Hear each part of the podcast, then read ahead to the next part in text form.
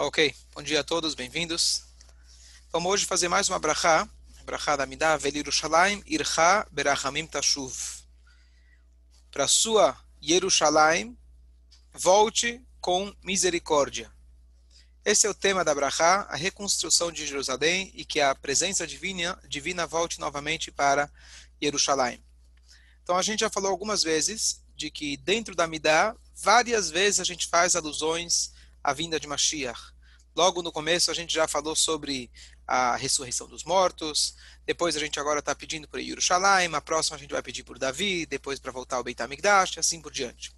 E a gente já explicou a importância de falar sobre Mashiach. Vamos hoje falar um pouco mais específico sobre o que é Yerushalayim. Uma coisa curiosa, que Yerushalayim, a gente, se a gente for fazer um pequeno estudo, um breve estudo histórico sobre Yerushalayim, podemos argumentar com facilidade de, de que essa é a cidade que mais sangue foi derramado por conquistá-la. Quantas vezes e quantas é, é, nações, povos lutavam por Israel, ainda lutam, e especialmente por Jerusalém. Essa é uma cidade de que, desde o início, na verdade, Hashem já tinha mostrado para os nossos antepassados, patriarcas, de que esse seria o lugar escolhido por Hashem não só Israel, mas entre Israel, dentro de Israel, o lugar mais sagrado é Jerusalém. Essa é, esse é o lugar onde Deus escolheu, que é a casa dele. Então, sobre esse lugar, a gente precisa entender um pouquinho o que, que é tão importante. Número um, será que Deus precisa de um lugar fixo, um lugar geográfico? Deus não está em todo lugar? O que, que tem em Jerusalém de tão especial que Hashem ele escolhe esse lugar e todo dia a gente reza novamente por Jerusalém. Jerusalém, todo mundo lembra que em 67, Baruch Hashem foi um grande, tremendo milagre, que Hashem, ele devolveu Jerusalém para as nossas mãos. E é uma coisa incrível, você tem aquelas famosas fotos preto e branca dos nossos Hayalim lá é, no Kotel, e você tem vários relatos de pessoas contando daqueles primeiros Hayalim, e aquela gravação famosa que Jerusalém Beadeino, é, de pessoas que, ao longo de suas vidas, é, poderiam se chamar agnósticas, pessoas que não acreditam, mas quando o Kotel chegou nas nossas mãos, não teve um raial que estava lá, podemos, posso imaginar, que não derramou uma lágrima. É uma parede, é o Kotel, o que você está chorando? É uma parede, é bonito, é um museu. O que você está chorando? Jerusalém está ligado com os nossos corações. Não tem não tem outra forma da gente explicar. Jerusalém está ligado com a nossa essência. Quando a gente reconquistou Jerusalém em 67, isso tocou a cada um de nós. Então vamos tentar entender o porquê de tudo isso. Então eu já comentei algumas vezes que uma das primeiras alusões que a gente tem da Torá em relação ao Makom Amigdash, ao lugar do Beit Amigdash, é quando Yaakov Avino, ele estava saindo de Israel e ele passou direto sobre esse lugar, Jerusalém, e sobre o lugar de onde era o Beit e aí, de repente, Hashem fez escurecer. E Hashem fez com que ele adormecesse justamente naquele lugar, aonde seria construído o Beit posteriormente. E quando ele dorme, ele sonha com aquela famosa escada dos anjos subindo e descendo. Quando ele acorda, ele diz as seguintes palavras: Enze ki im Beit Elohim. Aqui não é a não ser a casa de Hashem, Vezé Shara Shamayim. E esse é o portão dos céus. Ou seja, essa é a casa de Hashem, mas aqui é o portão dos céus. Isso que ele afirma quando ele acorda. Se a gente for agora voltar o filme um pouco mais para trás, esse mesmo lugar é o lugar onde Adam Arishon foi criado. Esse lugar é onde Adam Arishon ele trouxe um sacrifício para Hashem. E assim nós temos a história até Yaakov Avino, inclusive dos nossos patriarcas, porque nesse lugar é o lugar já escolhido, ao ponto que Maimonides escreve de que Adam bimkom kaparato hunivra. Adam Arishon foi criado no lugar de sua expiação. Hashem já criou ele lá, exatamente naquele ponto. E aquele ponto, a partir de lá, foi que Hashem criou, inclusive, todo o universo, porque aqui é o lugar da nossa expiação. Aqui é o lugar, de outra forma dizendo, é o lugar da nossa conexão com Deus. Essa é um pouco da história de Jerusalém. Continuando mais para frente, se a gente depois, deixando Yaakov, ele saiu de Israel, ele foi para a casa de Lavan, construiu a sua família com as doze tribos, acabou saindo de Israel, foi para ele foi para o Egito, e aí eles ficaram 210 anos no Egito, mais 40 anos no deserto, mais aproximadamente quase 400 anos em Israel, ainda antes de ter Jerusalém como Jerusalém. Até que chegou novamente o rei David.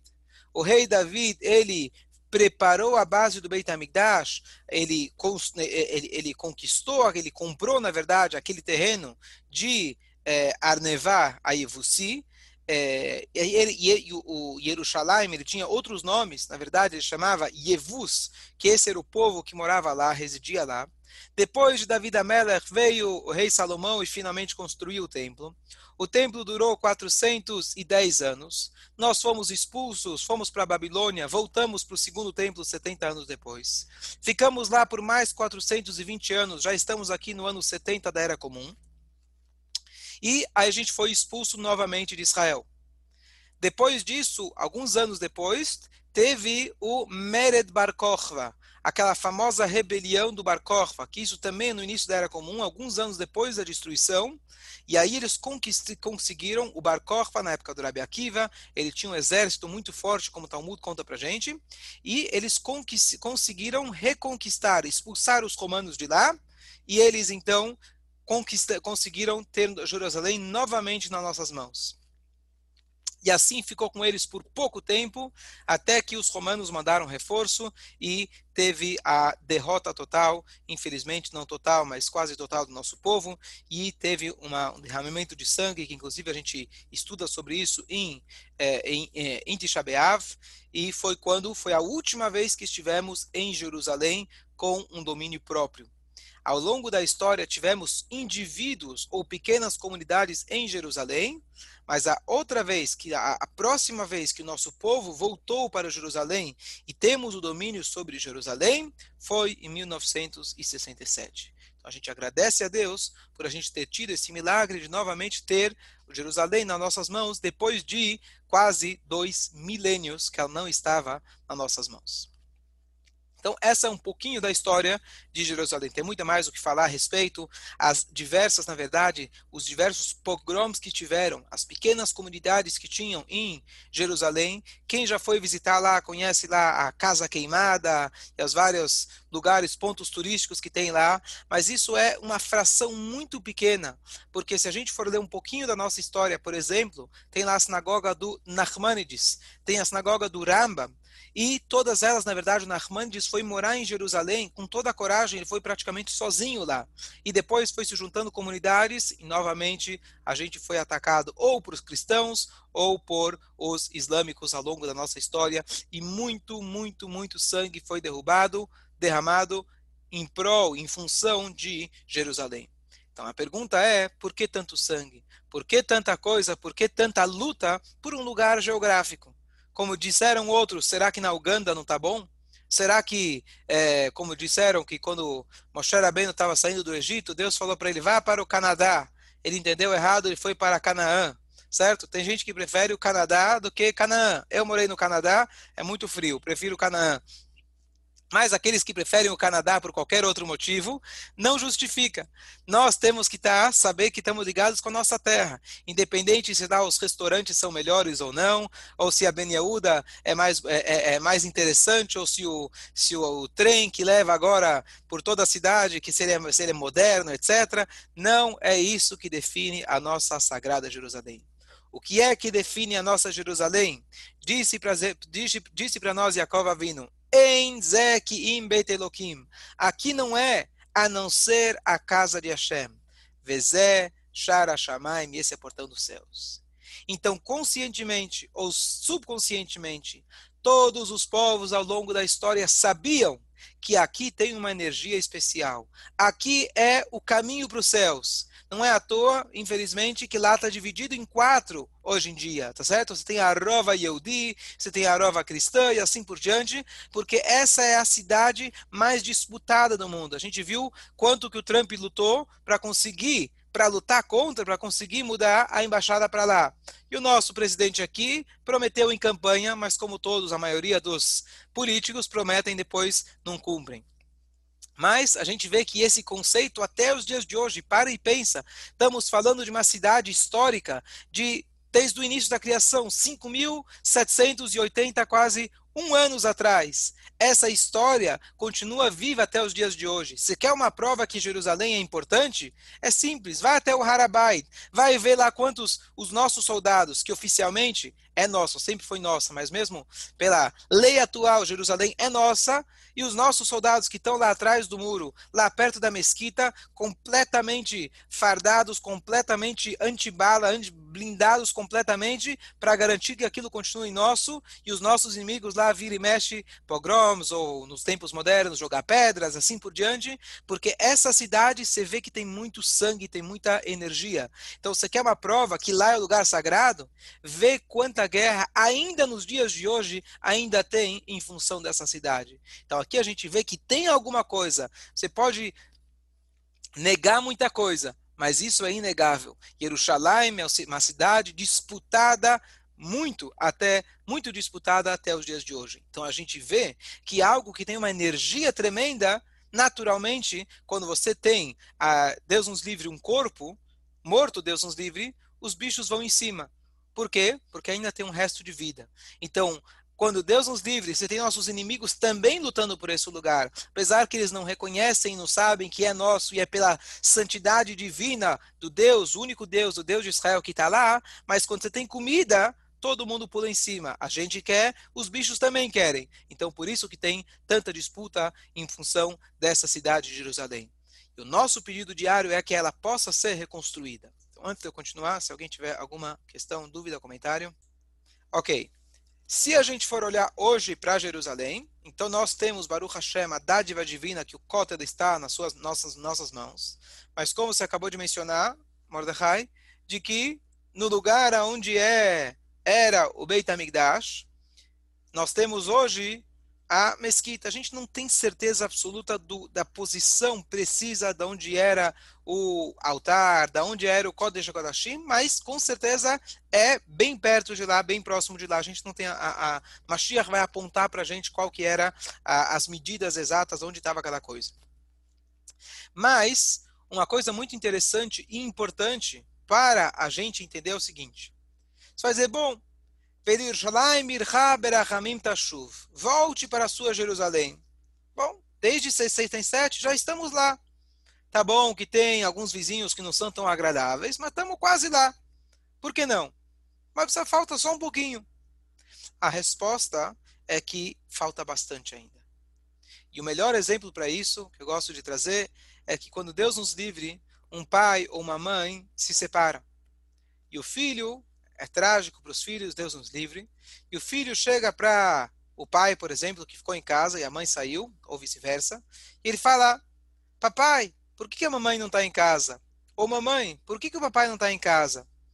Aí a mãe fala: Olha, ela está morando em outra casa. Aí a criança de 5 anos, 7 anos fala: Simples, eu vou agora mesmo chamar um Uber, se você me emprestar teu celular, e eu trago ela de volta. Para a criança é isso. Se o papai saiu de casa, o que você precisa fazer? Trazer ele de volta. Manda um motorista e ele volta para casa. Quando a criança não entende tudo o que está passando por trás, na parte emocional do casal, para ela é só uma questão geográfica.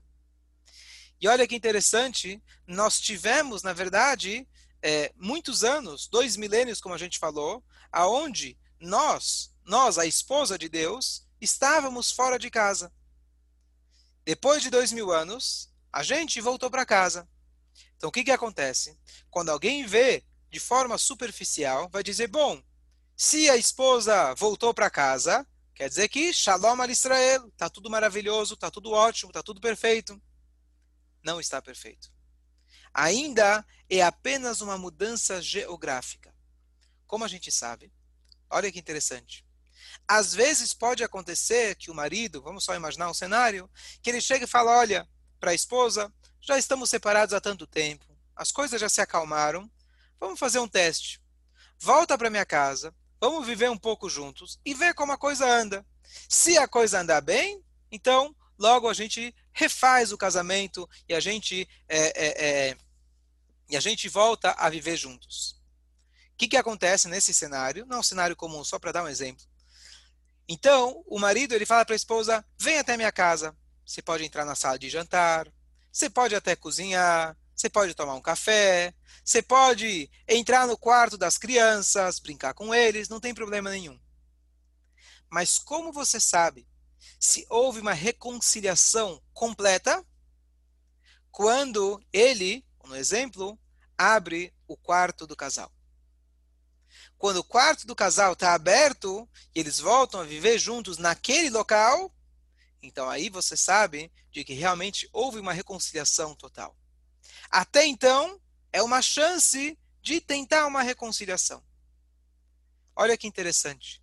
Apesar que nós temos em nossas mãos o Kotel Maravi, o Kodesh HaKodashim, o lugar mais sagrado, que era o lugar íntimo do casal, o lugar onde o Cohen Gadol entrava uma única vez no ano para ter a maior intimidade representando o povo de Israel, onde você tinha aqueles dois anjinhos que inclusive eles não só que viravam um para o outro, a posição que eles estavam era como uma posição, posição, muita gente não conhece isso, de um relacionamento íntimo entre marido e mulher, quando Bnei Israel estavam de maneira é, se conduziam de maneira adequada e os anjos eles se abraçavam como marido e mulher, literalmente. Então, lá é o quarto do casal. E esse quarto do casal, infelizmente, não está nas nossas mãos. Nós não estamos no quarto do casal. Qual que é a conclusão?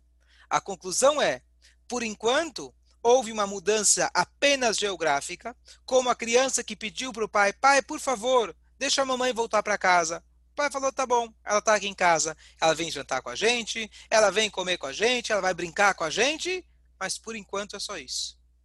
Então a Hashem ele deu para a gente, está dando para a gente uma oportunidade incrível, que nós pudemos voltar para nossa terra. Mas ainda Mashiach não chegou.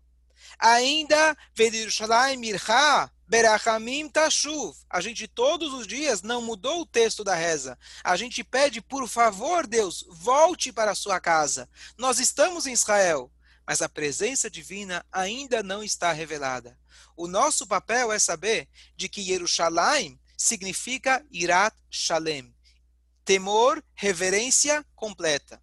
Então você pode estar em Jerusalém, mas você pode estar da Beneuda. Você pode estar em Jerusalém, ou você pode estar no Coto da Maravilha ou no Kodesh HaKodashim. Infelizmente, não é todo mundo que está em Jerusalém, ou no sentido mais amplo, que está em Israel, ele está em Israel. Ele pode estar, ele pode estar, o que é grandioso, é maravilhoso, estar geograficamente em Israel. Mas se a pessoa encara Israel como apenas um local geográfico agradável, é igual aquela criança que fala para o pai: traz a mamãe de volta. Simplesmente a mãe foi morar fora e agora ela mora em casa. Não é isso que a gente quer. A gente quer uma reconciliação. A gente quer que Jerusalém novamente a gente possa reconhecer e perceber a divindade que esse é o Shara Shamaim, esse é o portão dos céus, esse é o lugar que nos conecta com Deus. Não é à toa que a gente sempre reza virado para Israel. Você está em Israel, você reza virado para Jerusalém. Você está em Jerusalém, você reza virado para o Kodesh HaKodashim, porque esse é o lugar aonde através dele todas as nossas rezas passam para poder chegar no Shamaim. Essa é a ideia de Jerusalém. Então, apesar que temos ela geograficamente, nós precisamos e rezamos todos os dias para a gente se lembrar que ainda não chegou Mashiach, infelizmente. Nós precisamos fazer mais um pouco para que a revelação divina volte novamente para estar revelada na casa de Hashem. Então, a pergunta em relação a Yaakov Avinu, está escrito, Yaakov Avinu, ele juntou os seus filhos, final do Humash de, de, eh, Bereshit, e chega, e asfu ve'agida lachem, et asher eh, se juntem, se juntem, eu vou contar para vocês o que vai acontecer no final dos tempos. É, desculpa, não sei se é essa linguagem, mas ele fala, ele, ele, ele, ele junta os seus filhos. E aí, na hora que ele junta os seus filhos, ele dá um branco. Dizem nossos sábios o que aconteceu. Ele queria juntar os seus filhos para contar para eles o dia que Mashiach ia chegar. Chegou na hora, deu um branco. Ele não contou para os seus filhos. Aí, o que aconteceu? Naquela hora ele pensou: quem sabe, talvez alguns dos meus filhos são traidores da nossa fé. Se eu ia contar uma revelação tão grande e Deus não permitiu, talvez algum deles, ele não está seguindo o caminho que eu ensinei a eles, que existe um único Deus. E ele vira para os filhos, pergunta: será que algum de vocês, desculpa, será que algum de vocês é um traidor? E eles respondem, Shema Israel, Hashem Elokeinu, Hashem Echad. Escute Israel, ou seja, Yaakov, Hashem Elokeinu, Hashem Echad. Deus é nosso Deus, Deus é um. Ou seja, o mesmo Deus que é o seu, é o nosso Deus. E aí o Yaakov Avinu tem uma tradição que a Gemara atrás, ele responde Baruch Hashem. O que é Baruch Hashem? Baruch Shem Kevod Malchuto Leolam Vaed. Que o nome de Hashem seja abençoado para sempre. Ou seja, ufa, que bom meus filhos estão no caminho certo. Até aqui a história. Por isso, inclusive, um dos motivos que a gente faz o Baruch Shem, também por causa dessa história, e a gente fala em voz baixa, já que ele não está textualmente na Torá.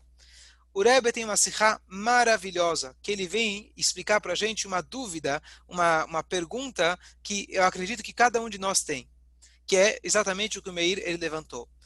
Peraí, o Yaakov ele ia contar para eles o dia que Mashiach ia chegar. Eu estou super curioso, eu queria saber. Pergunta número um. Pergunta número dois. Imagina só se o Yaakov ele contasse para os filhos que Mashiach ia chegar no dia 19 de Elul de 5.780. 3.300 e quase 3.400 anos depois daquela data. Será que ainda estaríamos aqui? Como se diz na linguagem talmúdica, mimanafshach. Se o Yaakov Avinu tinha um bom motivo para contar, por que, que Deus tirou isso dele? Se, e a pergunta é, por que, que ele iria contar? Se Mashiach de fato ainda não chegou, quer dizer que ele iria dizer que Mashiach ia chegar, se Deus quiser, vai ser hoje. 3.300 anos. Que, que, que, alegria seria essa para os filhos? Se Jacob ele viu realmente que Mashiach ia demorar tantos anos, para que, que ele ia contar isso para os filhos? Com certeza, nessa altura, muitos já teriam desistido. Iam dizer, bom, Mashiach vai demorar tanto, então esquece, olha quanto sofrimento tem pela frente. E aqui o Rebbe tem uma explicação fantástica. E aqui com essa explicação, eu acho que realmente só um verdadeiro tzadik, que sabe qual é a data, isso é a minha opinião, que pode dar essa explicação. Uma coisa incrível. O Rebbe falou o seguinte, existem duas formas, como já expliquei antes, que Mashiach pode chegar. Mashiach pode chegar Beitá, significa na data prevista, ou Achishena, ou na data aonde nós conseguimos adiantar a sua vinda, através das nossas atitudes. Se a gente faz mitzvot, a gente consegue adiantar essa data. Diz o Rebbe, qual era a data, olha que incrível, qual era a data que Yaakov ia contar para os seus filhos? A data que eles saíram do Egito ele ia falar para eles o seguinte: no ano 2448 da criação do mundo, é o dia data que no dia 15 de Nissan, que é a data que eles saíram do Egito, Mashiach vai chegar. Era isso que ele ia falar para os seus filhos. Peraí. Pergunta número um. Então, peraí, ele ia contar uma mentira? Porque Mashiach não chegou. Pergunta número dois. Por que, que ele não contou? Não era tanto tempo assim depois. Então o Rebbe explica uma coisa incrível. Se alguém chega e fala para você, olha, Jairo, Mordecai, Yosef, Mashiach vai chegar daqui 10 anos. 10 anos. O que você vai pensar? Bom, 10 anos é tempo, é tempo. Mas se a gente for olhar em retrospectiva, 5 mil anos de história, não é tanto tempo assim. Então, sabe o que? Esses próximos 10 anos, eu agora vou me empenhar. Se eu tenho certeza absoluta, o tzadik da geração ele falou para mim a data, o dia, a hora que ele vai chegar, e eu acredito nisso, eu tinha lá Moshe Rabbeinu que fez milagres e tudo, eu não tenho dúvida nenhuma, então pode ter certeza que meus próximos 10 anos eu vou me empenhar muito mais. Eu vou estudar mais, vou fazer mais mitzvot, porque 10 anos eu, né, dá, dá para a gente se esforçar. E o que queria acontecer? Se ele falasse para o povo que daqui 200 anos aproximadamente, vocês vão sair daqui, tá certo que 200 anos é muito tempo, mas tudo bem, não sou eu, não é meu neto, meu bisneto. não é tanto tempo assim em relação ao tempo de história que eles já tinham.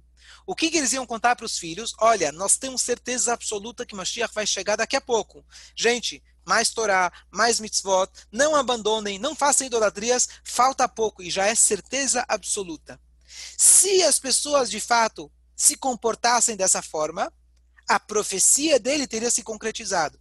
Por quê? Porque todo mundo se empenhou todo mundo tinha certeza que ia chegar, e coletivamente todo mundo se empenhou e consi consi teriam conseguido aproximar, aproximar a vinda de Mashiach. Mashiach teria sido, quando Moshe Rabbeinu foi tirar o povo, ele de fato, o povo não teria pecado, iriam direto para Israel e pronto, seria Geulah Shleimah. Oh, maravilhoso. Então, aqui a gente respondeu porque Yaakov não estaria mentindo. Porque, de fato, se ele tivesse contado, eles teriam feito por merecer e Mashiach teria chegado naquela época. Bom, então por que, que ele não contou? Por que, que Deus tirou isso dele? E a resposta é que isso não seria o Mashiach que Hashem espera.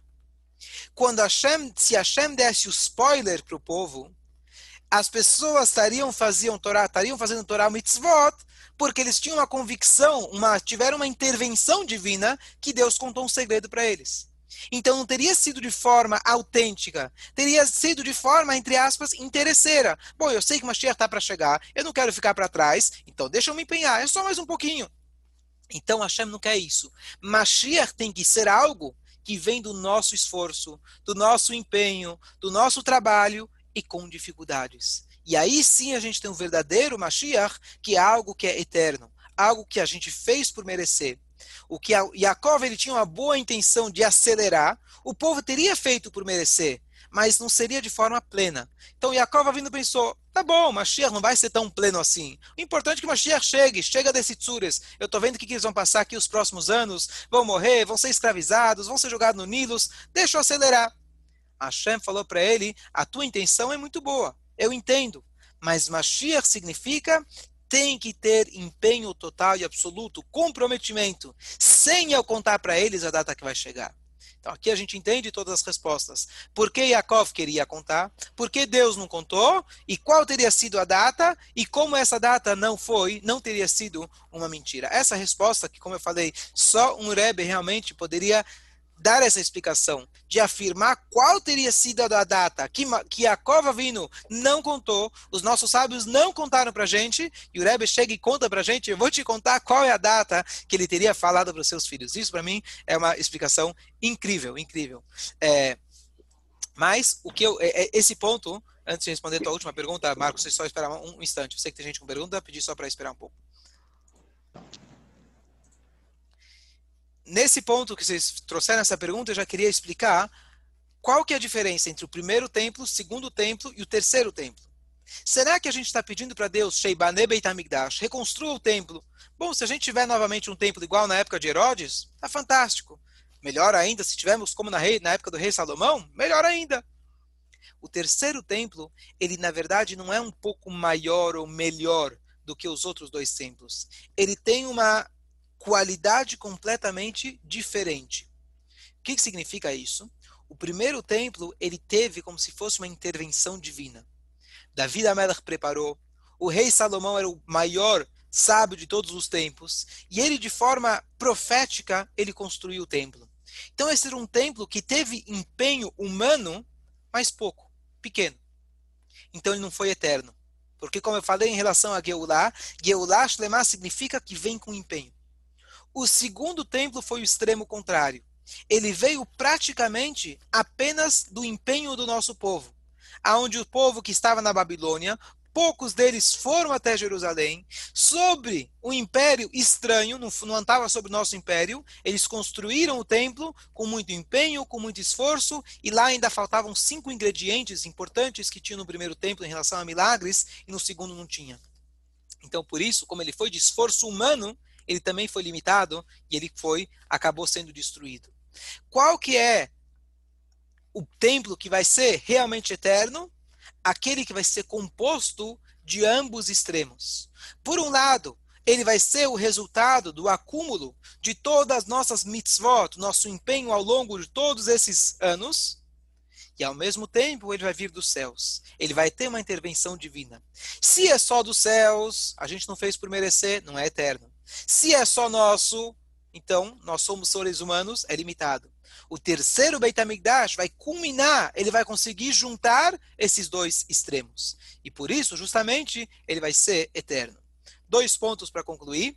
Ponto número um, a ideia de reconstruir o templo, que a gente fala todos os dias, além da interpretação literal, que é o nosso clamor, pedido a Deus, como todas as mitzvot, isso é um pedido de nós mesmos, que está lembrando a gente, número um, façamos por merecer, vamos fazer mais uma mitzvah, fazer mais uma tefilá, mais uma tzedakah, para que isso aconteça de fato, e com isso a gente vai conseguir com que a gente fazendo a nossa parte, a presença divina,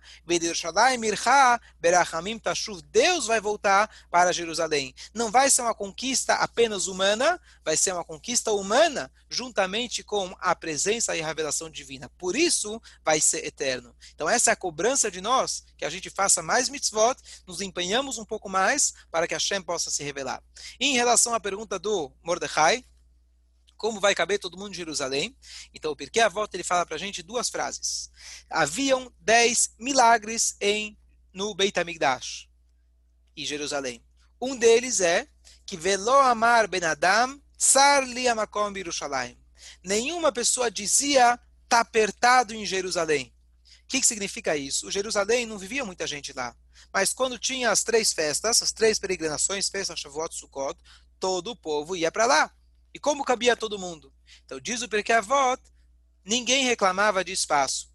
Como dizem alguns comentaristas, não sei se é autênticos ou não, mas de que o milagre não é que tinha lugar para todo mundo. O milagre é que ninguém reclamava. Às vezes tem milagre, tem espaço demais, ainda assim você reclama, né? Tem alguém sentado no meu lugar, alguém está me empurrando. O milagre era que nosso povo ninguém falava, ninguém reclamava. Esse era o maior milagre. Mas além disso, nós temos aquele milagre de que omdim tzfufim umistachavim revachim. Eles ficavam em pé no templo, isso agora não em Jerusalém. Em pé eles estavam esmagados e quando chegava a hora de se ajoelhar, tinha espaço de sobra. Qual que é a explicação mais profunda? De que quando você está quando você está de pé, significa eu estou por mim mesmo, então você fica apertado. Quando você se abaixa, quando você se torna mais humilde, de repente você percebe que existe espaço de sobra. Com a famosa, eh, famosa história que chegou alguém, uma vez alguém para o mestre, falou: Mestre, por que quando eu vou na sinagoga todo mundo pisa em cima de mim? E o Rebbe falou: Quem mandou você se espalhar por toda a sinagoga? Então, quando você é uma pessoa que se espalha, você quer se aparecer para todo mundo, então as pessoas pisam em cima de você. Quando você tem humildade, quando você se ajoelha, quando você tem reverência para Hashem, então, pelo contrário, você percebe que tem espaço e de sobra para todo mundo. Usando esse termo, então, usando essa, esse pensamento, Mordecai, duas coisas. Uma, Está escrito que Eretz Israel é a terra como a pele do veado. A pele do veado é elástica, que quando você tira a pele do animal, ela na verdade encurta. Então, você não consegue colocar ela de volta. Ou seja, quando tem Yehudim, ela abre espaço para todo mundo. Número dois, está escrito que Jerusalém vai se expandir por todo Israel e se Israel vai espalhar por, todo, por, todo, por toda a terra. Eu não sei se isso é literal ou não. E aqui usando já esse pensamento de que quando nós tivermos